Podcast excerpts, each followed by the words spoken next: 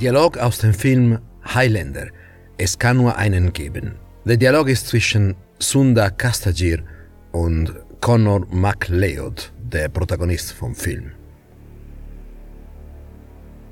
MacLeod, it is good to see you again.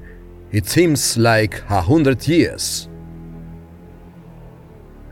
It has been a hundred years.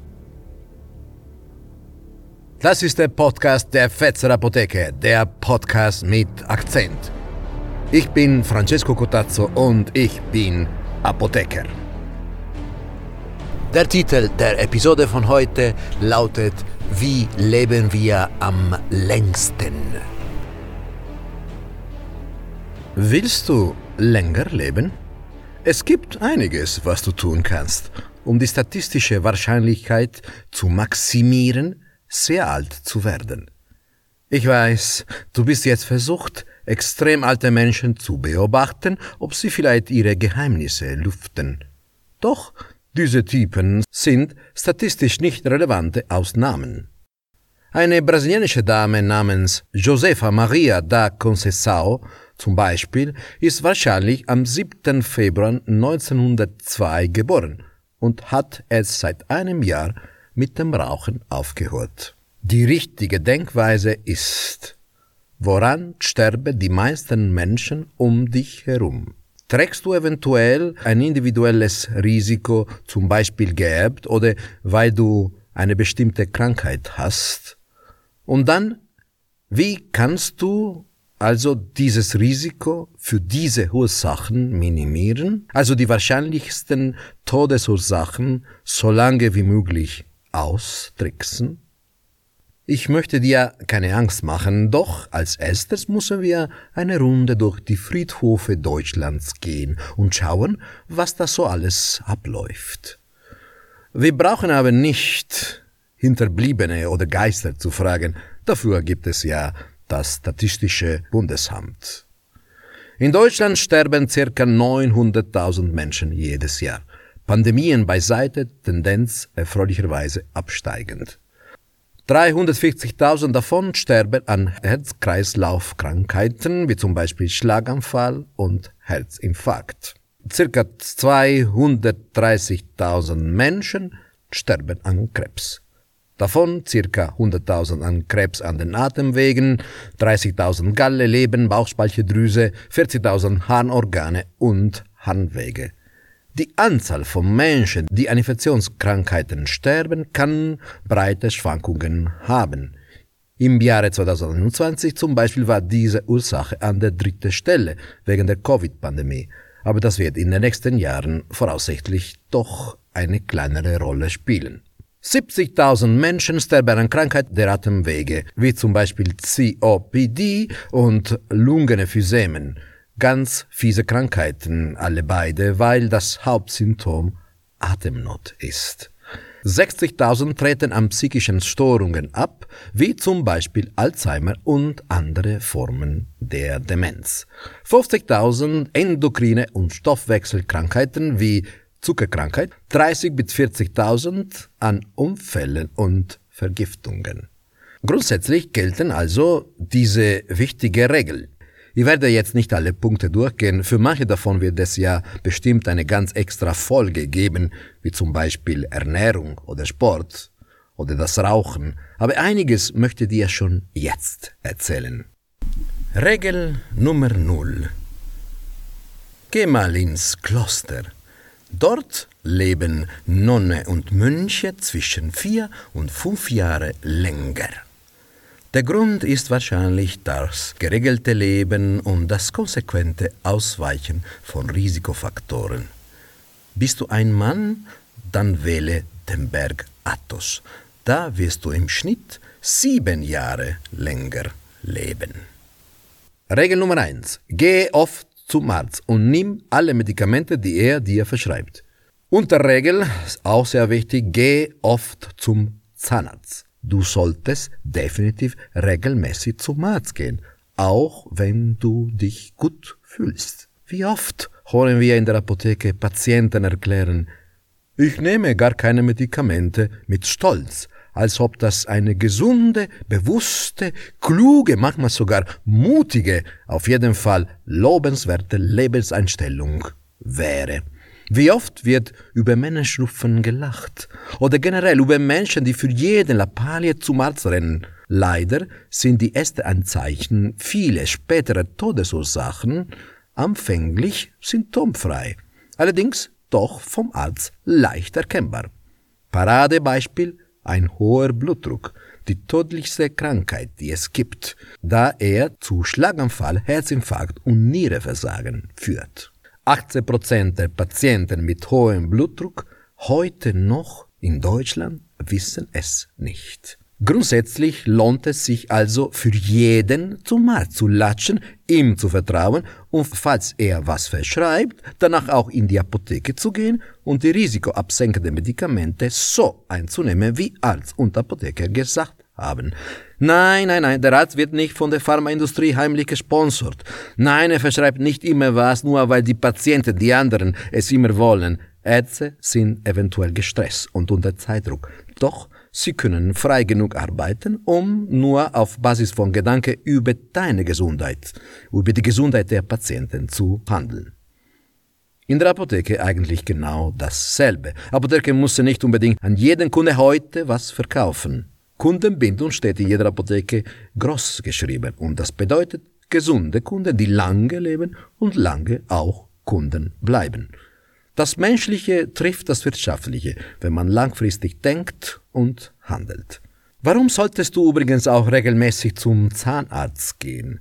Die verbreitete Sage, dass eine unbehandelte Parodontose tödliche Herzinfarkt und Schlaganfall begünstigen kann, ist keine Sage, da sie eindeutig bewiesen worden ist. 1,5 hoher ist die Wahrscheinlichkeit für Herzinfarkt, 2,8 sogar für Schlaganfall. Die genauen Mechanismen werden noch untersucht, eventuell könnten Bakterien aus dem Mundraum in die Blutbahnen gelangen und dann die Herzklappen und das Herz schädigen. Oder Entzündungen verursachen, die die Wände der Blutgefäßen schädigen. Eigentlich äh, gibt es keine Studie, die beweist, dass häufig zum Arzt zu gehen das Leben verlängert. Doch das ist auch einer der möglichen Gründe, warum Frauen im Schnitt satte sieben Jahre länger leben. Nicht nur ein besseres Immunsystem und ein ehrerbietiges Risikoverhalten, sondern auch häufigerer Halsbesuch ist der Hintergrund. In der Tat berichten interessanterweise subjektiv mehr Frauen als Männer krank zu sein. Vom wegen Männerschnupfen. Frauen sind also durchschnittlich gesundheitsbewusster. Und in den Jahren ist interessanterweise die Kluft zwischen den Lebenserwartungen der Geschlechter sogar breiter geworden. Eine andere Bestätigung für die Rolle des Arztes ist eine einfache Beobachtung. Menschen leben nicht länger in reichen Ländern, wie man denken könnte, sondern in Ländern mit besseren Gesundheitssystemen, mit bezahlbaren Leistungen. Die Lebenserwartung in der USA liegt in weltweit Ranking auf Position 50, also hinter Kuba und Albanien. Ganz vorne liegt Hongkong, das aber nach Bruttoinlandprodukt pro Kopf erst auf Stelle 18 rangiert. Regel Nummer 2. Treibe regelmäßigen Ausdauersport, wie zum Beispiel schnell gehen, aber pass auf, niemals total erschöpft zu sein. Regel Nummer 3. Vermeide Risikofaktoren, also vor allem rauche nicht und bleib schlank. Trink keinen Alkohol oder ganz wenig, vermeide Drogenmissbrauch, schlafe viel. Diese Risikofaktoren sind sehr fies, weil sie nicht nur Herz-Kreislauf-Krankheiten, sondern auch Krebs, Krankheiten der Atemwege und endokrine Krankheiten begünstigen. Das heißt, gleich mehr als nur eine der üblichen Todesursache wird von diesen Risikofaktoren sozusagen schon abgedeckt. Ich sammle hier also nur ein paar beeindruckenden Zahlen zusammen. Raucher leben durchschnittlich 8,2 Jahre kürzer. In Deutschland ruft das Rauchen immerhin 13,5 Prozent aller Todesfälle hervor. Der schädliche Effekt von Rauchen ist bekanntlich mengenabhängig. Dummerweise ist der Einstieg sehr steil. Schon eine Zigarette am Tag erhöht das Schlaganfallrisiko um 30 Prozent. Das zeigt eine breite Sammelstudie aus England. Erfreulicherweise ist das Rauchen unter Jugendlichen aktuell sehr rückgängig, teilweise zugunsten von anderen nicht ganz so schädlichen Inhalationsprodukten. Über Alkohol werde ich nur eine Zahl nennen. Alle zwölf Sekunden verlässt diese Welt ein Mensch wegen Alkohol. Regel Nummer 4. Heirate. Statistisch gesehen gilt das vor allem, sei jemand Mann oder Frau, wenn man eine Frau heiratet. Happy Wife, Long Life.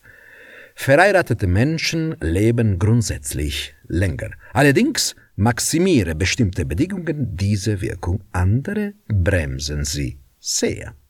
Ein Ehemann lebt am längsten, wenn seine Frau jünger ist. Je jünger, desto länger. Als diese Tatsache klar wurde, haben jahrelang die Wissenschaften verschiedene Faktoren vermutet. Alle diese Faktoren hätten aber einen Fehler, die hätten bei Frauen genau dieselbe Rolle gespielt. Zum Beispiel das trostende Gefühl, sich von einem jungen Menschen an der Seite im Alter geschützt und gefleckt zu fühlen. Interessanterweise läuft es doch bei Frauen anders. Will eine Frau die Dauer ihres Lebens maximieren, muss sie einen Mann heiraten, der genauso alt ist oder zumindest nicht zu viele Jahre Unterschied hat. Sonst profitiert sie weniger von der Ehe. Die Ehe ist allerdings ein regelrechtes Glücksspiel. Das Seeglück spielt nämlich eine wesentliche Rolle, größer als der Altersunterschied. Eine unglückliche Ehe macht das Leben eigentlich nicht nur nicht länger, sondern kürzer und steigt das Risiko eines Schlaganfalls bei Männern um 69 Prozent. Also, eine unglückliche Ehe ist schlimmer als 20 Zigaretten am Tag zu rauchen. Wie gesagt, Happy Wife, Long Life. Regel Nummer 5.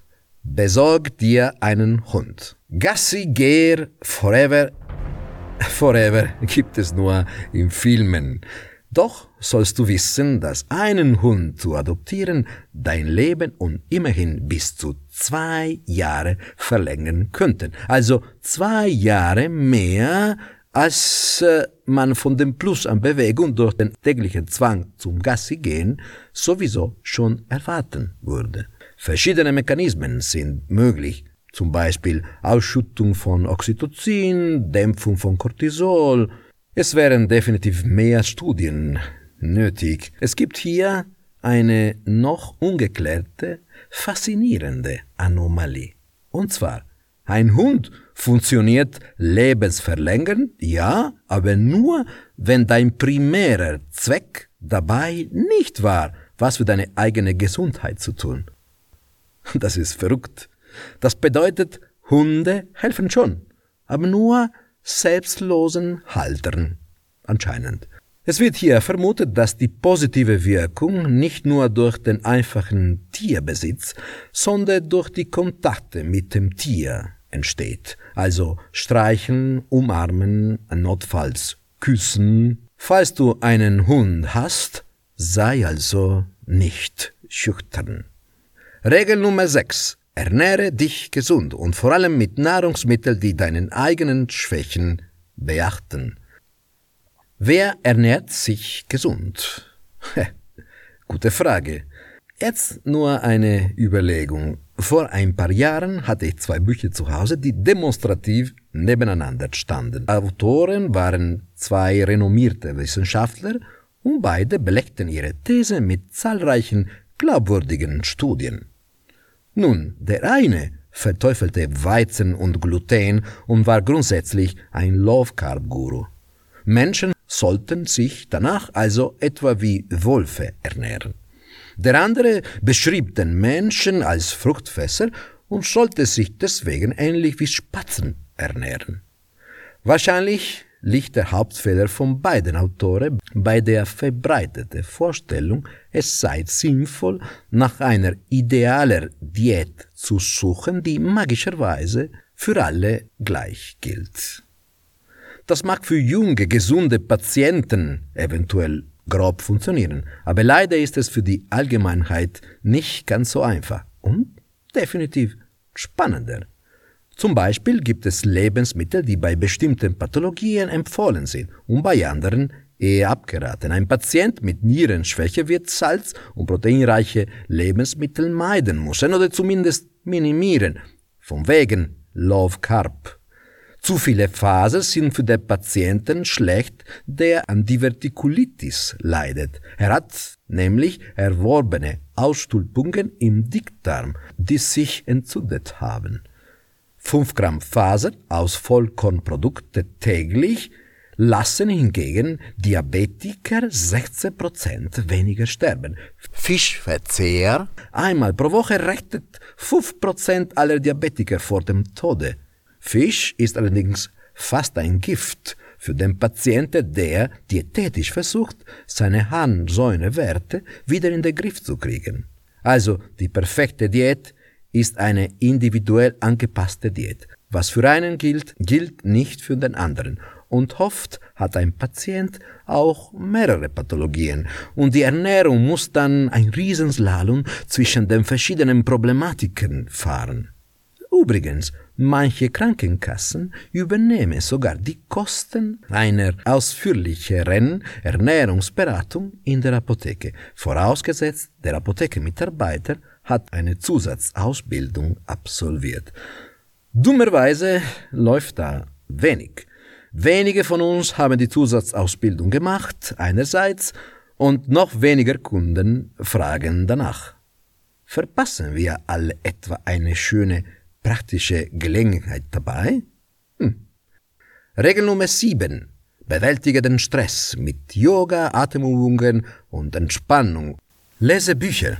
Mindestens 20 Studien haben sich mit dem Thema beschäftigt. Alle anderen mitwirkenden Faktoren ausgeschlossen. Die Sterblichkeit geht um 20 Prozent zurück. Auf zwölf Jahre, also fast zwei Jahre länger leben. Regel Nummer 8. Verbringen Zeit mit Mitmenschen zusammen. Sozialleben schützt sehr effektiv vor Ängsten und Depressionen, die Demenz sehr begünstigen können. Regel Nummer 9. Arbeite nicht in abwechselnden Tages- und Nachtschichten. Regel Nummer 10. Lebe in Macau oder in Hongkong. Nichts wie Auswandern.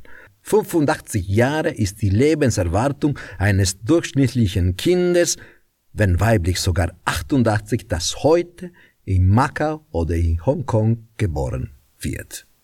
Wahrscheinlich wegen dem besseren Gesundheitssystem.